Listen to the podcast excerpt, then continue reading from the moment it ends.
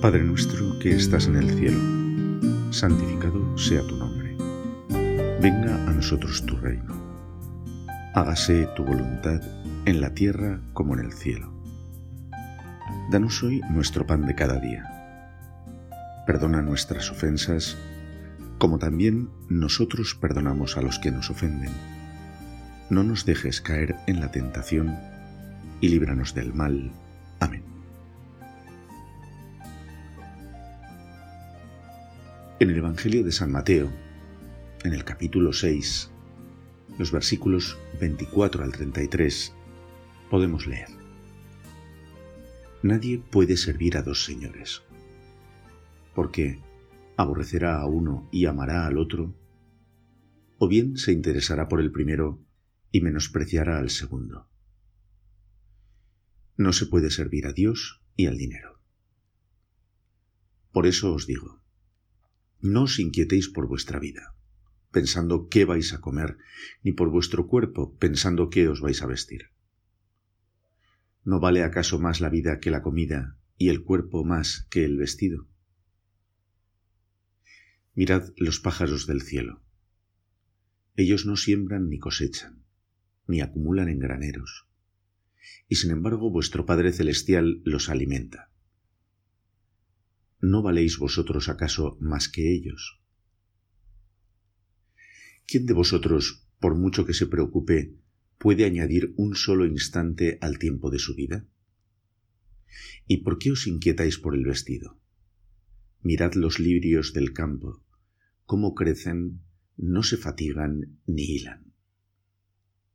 Yo os aseguro que ni Salomón, en el esplendor de su gloria, se vistió como uno de ellos. Si Dios viste así a la hierba de los campos, que hoy existe y mañana será echada al fuego, cuánto más hará por vosotros, hombres de poca fe. No os inquietéis entonces diciendo ¿qué comeremos? ¿qué beberemos? ¿o con qué nos vestiremos? Son los gentiles los que se afanan por esas cosas.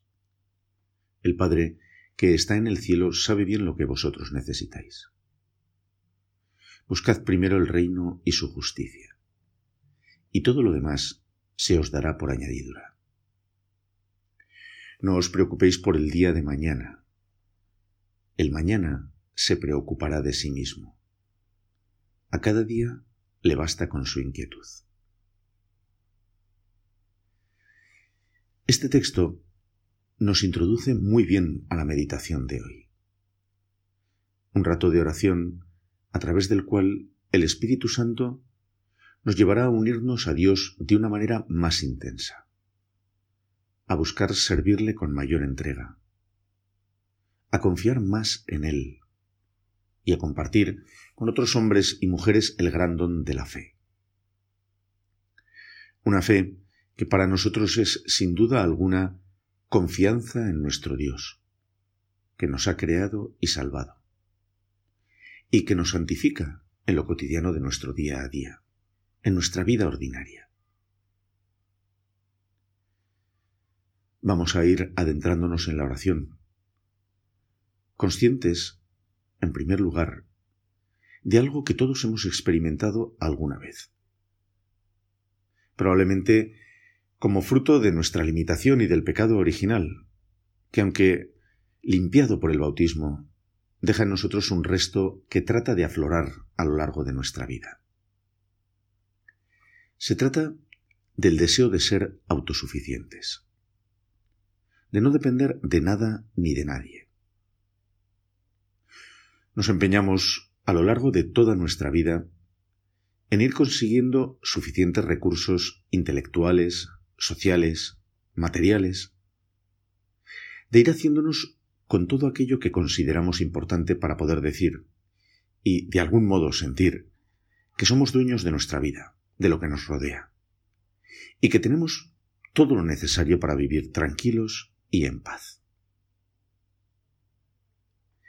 Y con esa mentalidad vamos poniendo nuestro corazón en esas realidades que pensamos absolutamente necesarias para ser libres, pero que en verdad, y poco a poco, van precisamente quitándonos la libertad y haciéndonos dependientes de aquello que considerábamos básico para ser independientes. De este modo, nuestra vida va empezando a ser algo que gira en torno a la consecución de conocimientos, fama, relaciones, cosas o dinero. Y se genera en nosotros la sensación de que todo está en nuestras manos, de que no necesitamos de nadie, ni siquiera de Dios. Es curioso porque la experiencia humana nos habla precisamente de lo contrario. Desde que aparecemos en el seno de nuestra madre, somos criaturas dependientes de otros para poder vivir y desarrollarnos en plenitud. Nos tienen que alimentar. Nos tienen que enseñar todo. Nos tienen que proveer de lo más básico. Y además, esto es algo que se extiende en el tiempo. No nos ocurre únicamente en los primeros meses o años de vida, sino que necesitamos de los demás y de lo que, lo que nos proporcionan los demás a lo largo de toda nuestra vida. Y de una manera muy especial tal vez al final de nuestra vida, cuando volvemos a depender de tantas y tantas personas para que cuiden de nosotros. Los seres humanos nos reunimos, nos asociamos, nos juntamos en grupos, vivimos en pueblos, en ciudades, en países, constituimos sociedades porque somos conscientes de que no podemos solos y que necesitamos de los demás en cada momento de nuestra vida. Por otro lado, la misma vida nos hace muy conscientes de que, de ninguna manera, podemos garantizar que vamos a conseguir todo eso que necesitamos para lograr ser felices, ni siquiera teniendo la ayuda de los demás. Son tantos los elementos que escapan a nuestro control. Una enfermedad, una dificultad laboral, una persona que se cruza en nuestro camino y trastoca nuestros planes, un conflicto, una determinada situación social o política, el sufrimiento de un ser querido y la misma muerte. Y en verdad, todo esto, tanto el deseo de autosuficiencia, como la necesidad vital de los demás, o la incapacidad de dominar los elementos de nuestra vida, son consecuencia de nuestra naturaleza humana, pequeña y limitada. No obstante, pienso que el ser así es precisamente lo que hace a la humanidad verdaderamente hermosa. Hemos de tener en cuenta que aun creados por Dios sin pecado, aun en esa situación previa al pecado de nuestros primeros padres, no éramos dioses, y por lo tanto éramos limitados. A mí eso me lleva a pensar que Dios en su infinito amor y sabiduría nos ha querido así. Y si Dios lo ha querido así, es bueno. Evidentemente, el pecado introduce una variable que altera la creación entera. Introduce el sufrimiento, el dolor y la muerte. Pero también hemos sido redimidos por Cristo. Y hemos sido redimidos en nuestra limitación y pequeñez, en y con nuestras necesidades vitales. Tal vez sea eso lo que nos hace capaces de apreciar verdaderamente el valor de las cosas de lo que nos rodea, de nuestros logros y consecuciones, de nuestros fracasos. Nos hace capaces igualmente de valorar a quienes tenemos a nuestro alrededor, sus vidas con sus grandezas y miseria, e incluso la vida misma que se nos ha dado.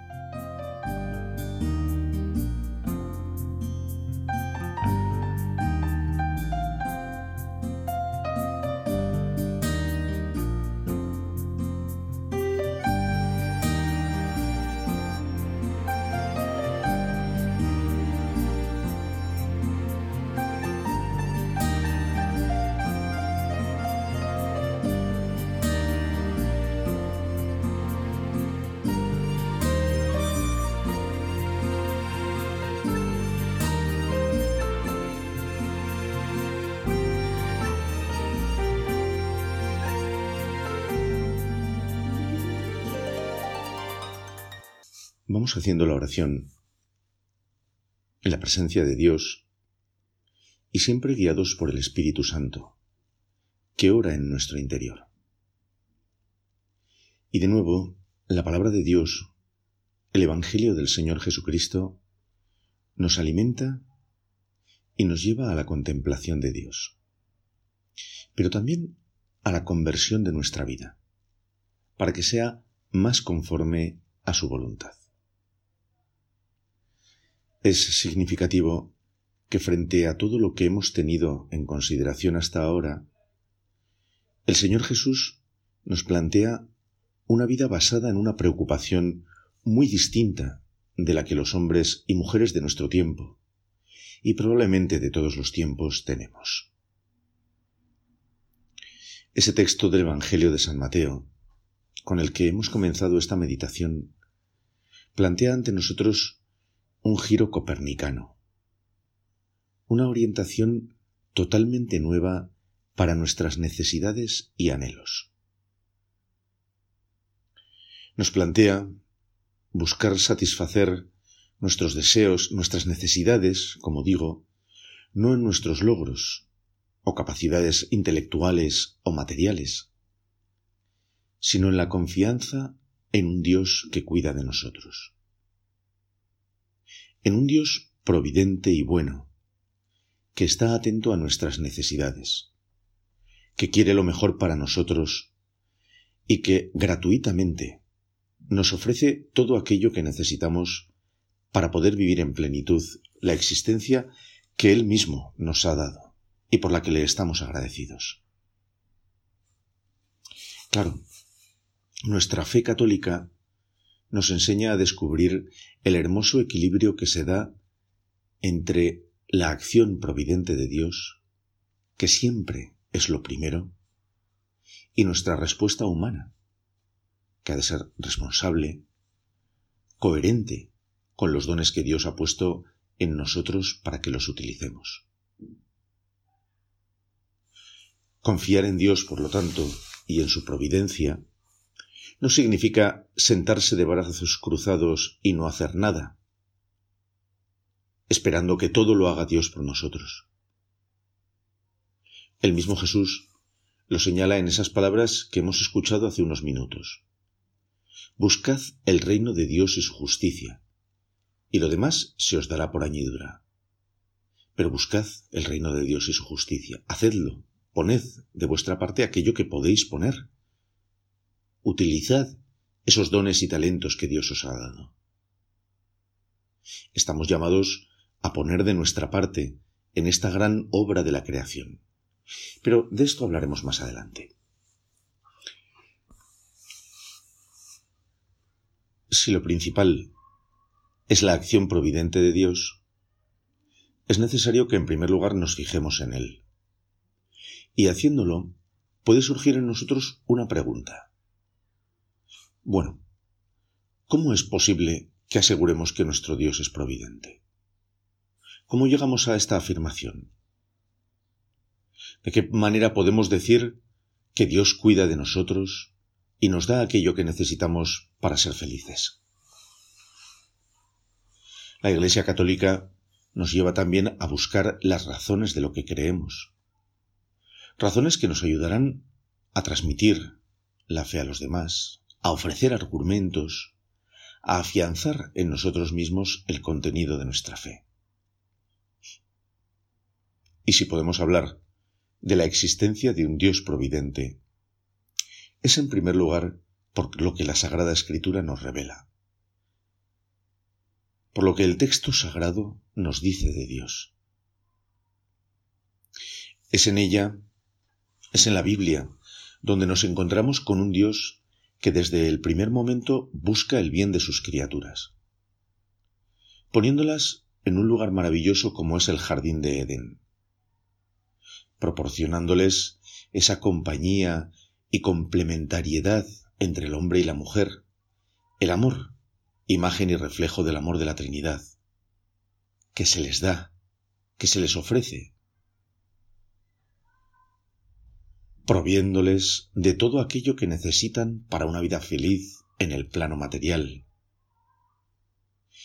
Y ya en esos primeros pasajes del libro del Génesis se nos muestra que la fidelidad de Dios a esa forma de ser no es algo que se circunscribe a una respuesta positiva, a una respuesta de amor por nuestra parte, sino que Él es fiel incluso ante nuestro pecado y desobediencia.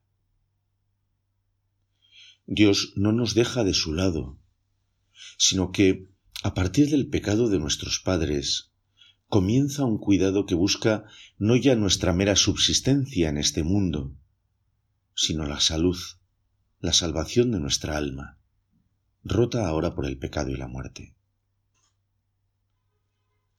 Cada página del Antiguo Testamento nos pone ante este Dios, que a lo largo de los siglos y en medio de los vaivenes del pueblo elegido, de sus aciertos y de sus casi siempre infidelidades, no se desanima, no decrece en amor hacia Israel, y lo va llevando siempre con mano amorosa hacia la consecución de la salvación que Él ha previsto para su criatura.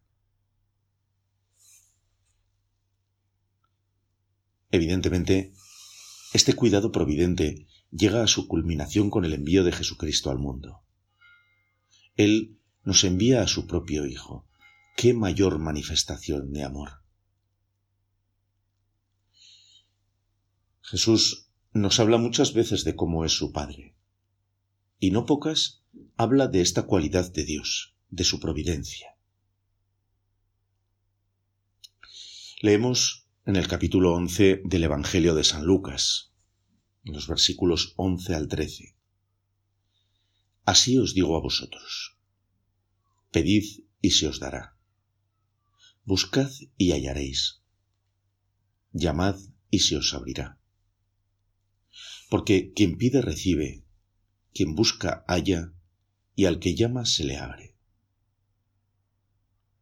¿Qué padre entre vosotros cuando el hijo le pide pan le dará una piedra? ¿O si le pide un pez le dará una serpiente? ¿O si le pide un huevo le dará un escorpión? Si vosotros, pues, que sois malos, sabéis dar cosas buenas a vuestros hijos, cuanto más vuestro Padre Celestial dará el Espíritu Santo a los que se lo piden. Desgraciadamente, suele ocurrirnos que muchas veces nos quedamos en lo concreto de nuestras peticiones personales. Tal vez necesitemos un puesto de trabajo o algo de dinero extra para afrontar una dificultad o la salud de un amigo o un catequista en la parroquia, o un aprobado en los exámenes de nuestro hijo, o lo que sea que necesitemos. Y sin embargo, a pesar de nuestra petición, parece que los planes de Dios van por otro camino. Eso nos lleva a dudar de esas palabras de Jesús y a desconfiar de Dios. Pero perdemos de vista que esas palabras se cumplen siempre en un plano sobrenatural, y que Dios ya ha dado a sus hijos, nos ha dado a nosotros lo más grande que se nos podía ofrecer, a Jesucristo. Y con Él nuestra propia salvación, nuestra plenitud, nuestra vida, la liberación del pecado y de la muerte, nuestra resurrección.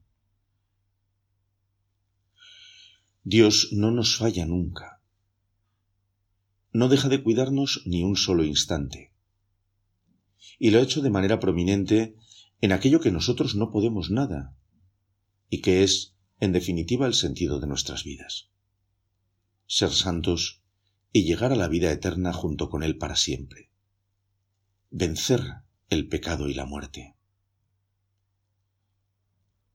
A todo esto, hemos de unir el testimonio y la experiencia de miles y millones de hombres y mujeres que a lo largo de los siglos se han encontrado, al igual que nosotros hemos hecho muchas veces, con la mano amorosa de Dios, que ha cuidado de ellos de manera concreta, real y efectiva.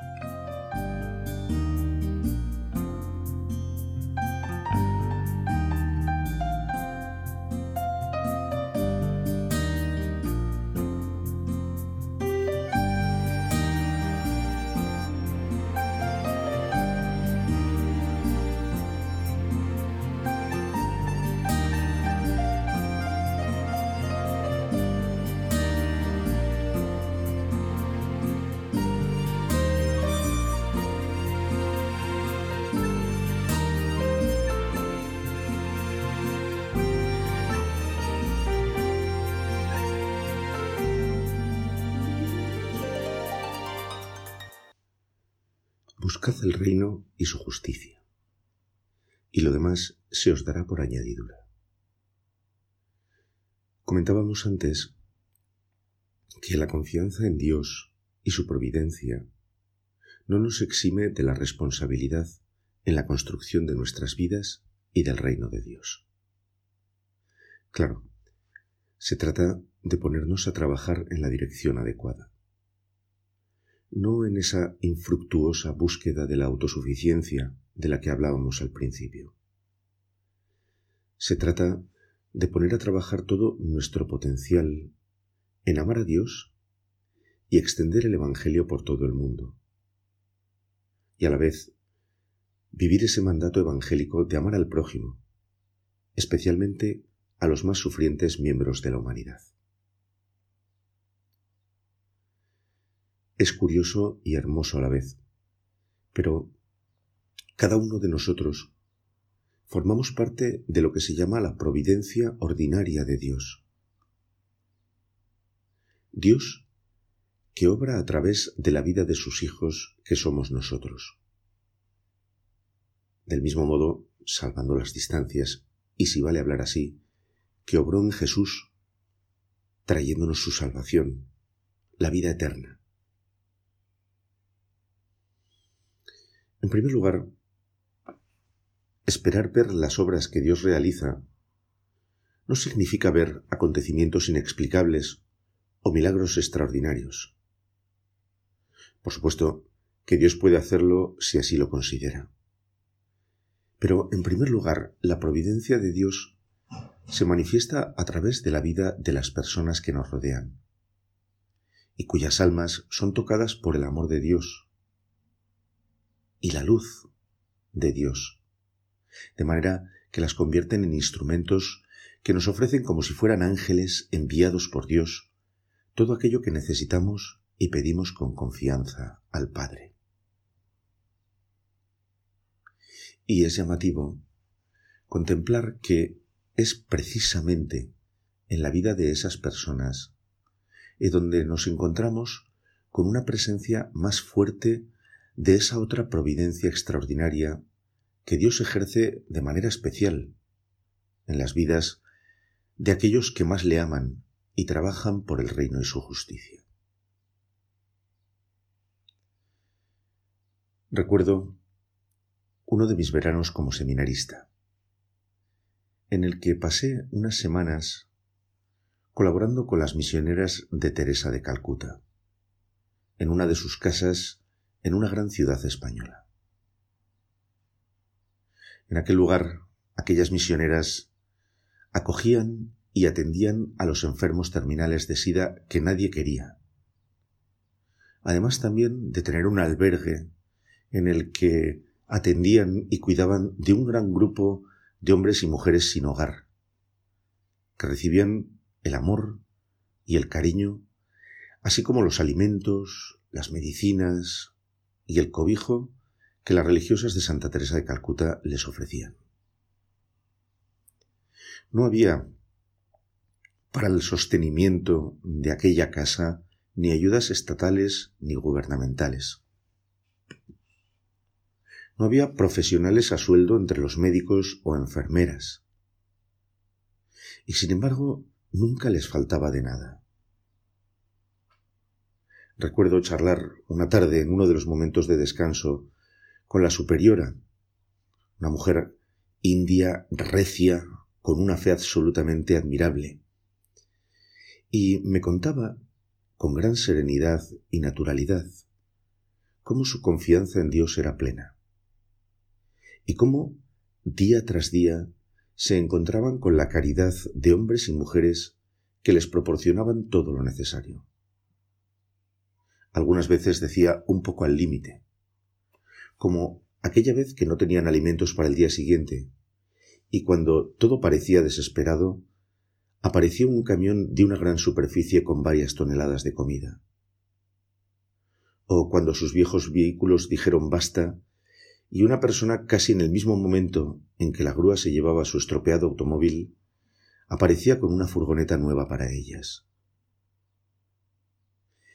Eso sí, aquellas religiosas oraban a diario cuatro, cinco, seis horas delante del Santísimo, poniendo sus vidas y sus corazones en el corazón y el amor de Cristo, y entregando todo su ser a ofrecer agua a Cristo que en la cruz tiene sed. La misma sed que esas personas a las que ella ayudaban. Se puede decir, sin lugar a dudas, que ellas se preocupaban principalmente del reino de Dios y su justicia. Además de seguir el camino más perfecto para hacer llegar a Dios su plegaria diaria. Adoración, oración, santa misa, acción de gracias. Y todo lo demás se les daba por añadidura.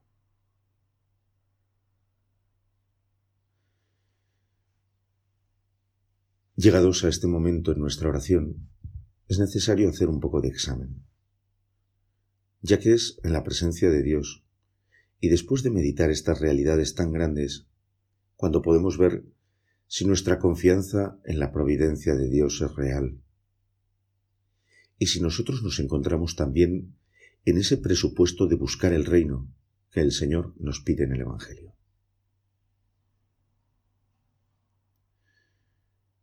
¿En dónde pongo yo mis seguridades y mi confianza? Una forma tal vez de saber si realmente confío en Dios y en su providencia es ver de qué manera acepto y asumo las contradicciones de la vida. Esos planes que yo me había hecho y me salen mal. Me revelo y entristezco me siento dolido profundamente, me desaniman y me hunden, o asumo con serenidad esos reveses, confiando en que Dios de alguna manera me muestra su voluntad, también en aquello que parece contrario a mis intereses. De alguna manera, el experimentar necesidad e indigencia nos pone en la verdad de nuestra condición humana. No lo podemos todo, pero podemos ponernos en manos de quien lo puede todo.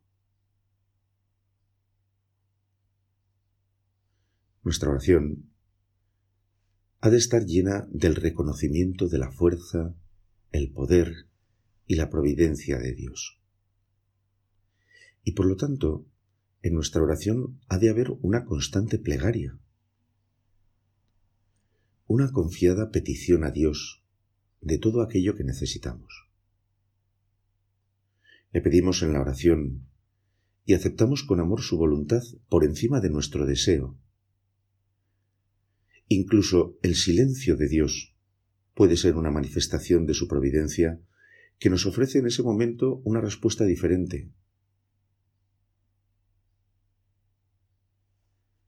Ser conscientes de nuestra limitación, de la enorme necesidad que nosotros personalmente tenemos de la providencia de Dios, nos ha de llevar igualmente a comprender que nuestro prójimo, consciente o no, es igual a nosotros, y por lo tanto necesitado como nosotros. Ponernos manos a la obra en la medida de nuestras posibilidades, claro, pero decididos a convertirnos en los instrumentos de la providencia ordinaria de Dios ha de ser nuestra forma cotidiana de ser cristianos. Vivir el amor de Dios en la oración, los sacramentos, la liturgia, en medio de nuestra comunidad, ofreciendo un ejemplo asequible y gozoso para todos, tratando de llevar el Evangelio y la fe con sencillez y alegría a aquellos que Dios ha puesto en nuestra vida. Eso es ya una forma de hacer ver a los demás que Dios los tiene presentes los ama y los cuida. Estar disponibles para ayudar a paliar las necesidades materiales de los hombres y mujeres, especialmente de los más necesitados, pobres, marginados. Desprendernos de esas realidades materiales que nos atan para liberarnos y liberar a los demás de los sufrimientos que el pecado de tantos genera en este mundo. Eso es vivir el mandamiento del amor. Es buscar el reino y su justicia. Y lo demás se nos dará por añadidura. Nadie ha recibido en este mundo más que la Virgen María, llena de gracia, cuidada por Dios de manera providente desde el mismo momento de su concepción. Ella puso siempre su confianza en Dios y nosotros a ella nos encomendamos. Dios te salve María, llena eres de gracia, el Señor es contigo. Bendita tú eres entre todas las mujeres, y bendito es el fruto de tu vientre Jesús. Santa María, Madre de Dios, ruega por nosotros pecadores, ahora y en la hora de nuestra muerte.